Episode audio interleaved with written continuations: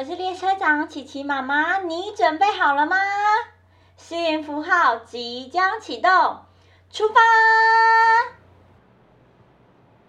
西元一九零三年，莱特兄弟完成了历史上第一个持续而且可以控制的飞行器哦。而他们的努力到现在还延续应用在飞机上。在莱特兄弟研究出飞行控制器之前，人类的飞行常常会受到气候的影响而无法保持平衡呢。这也就是为什么莱特兄弟会被称为飞机的发明家。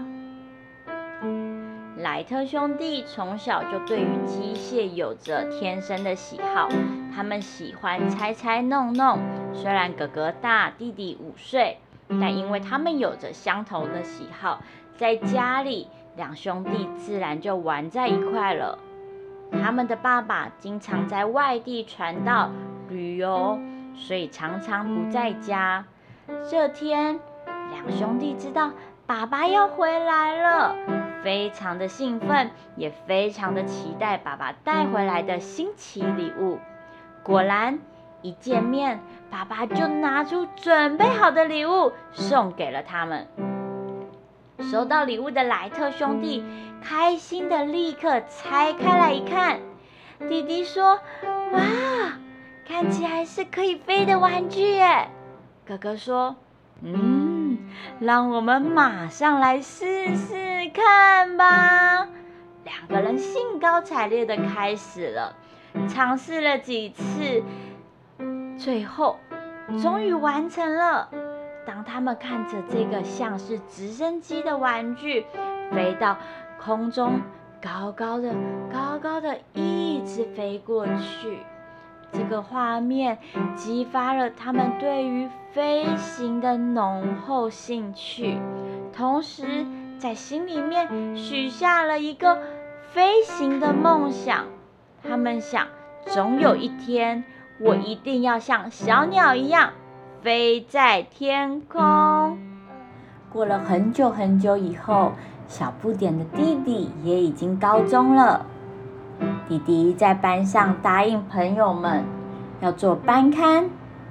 知道这个消息的哥哥舍不得弟弟一页一页的慢慢印，只好陪着弟弟一起努力了。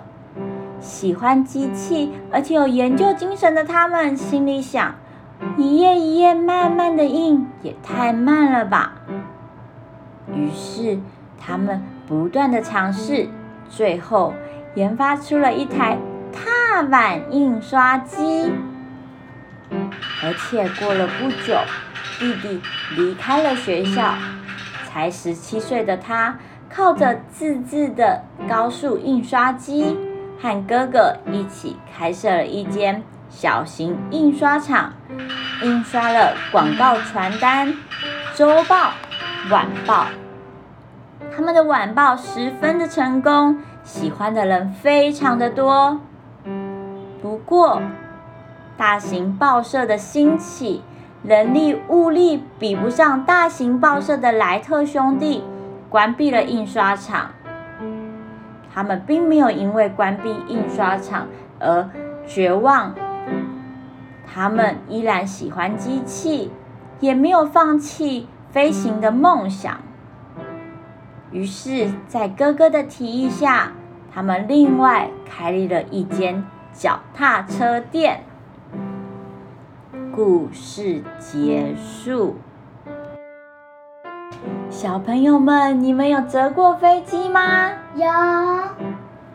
想知道怎么让纸飞机飞得又高又远吗？想。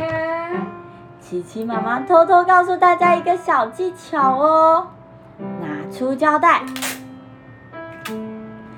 偷偷的放在飞机的头，把它的重量给加重，再把纸飞机。拿到你的肩膀，往眼睛的方向，一鼓作气的丢出去，这样就可以飞得又高又远哦。小朋友试试看吧。最后，莱特兄弟又怎么从印刷厂和脚踏车店的工作，变身成飞机的发明家呢？好奇的话，我们下次见。我是列车长琪琪妈妈，让我开着幸福列车带你们一起飞向幸福吧，拜拜。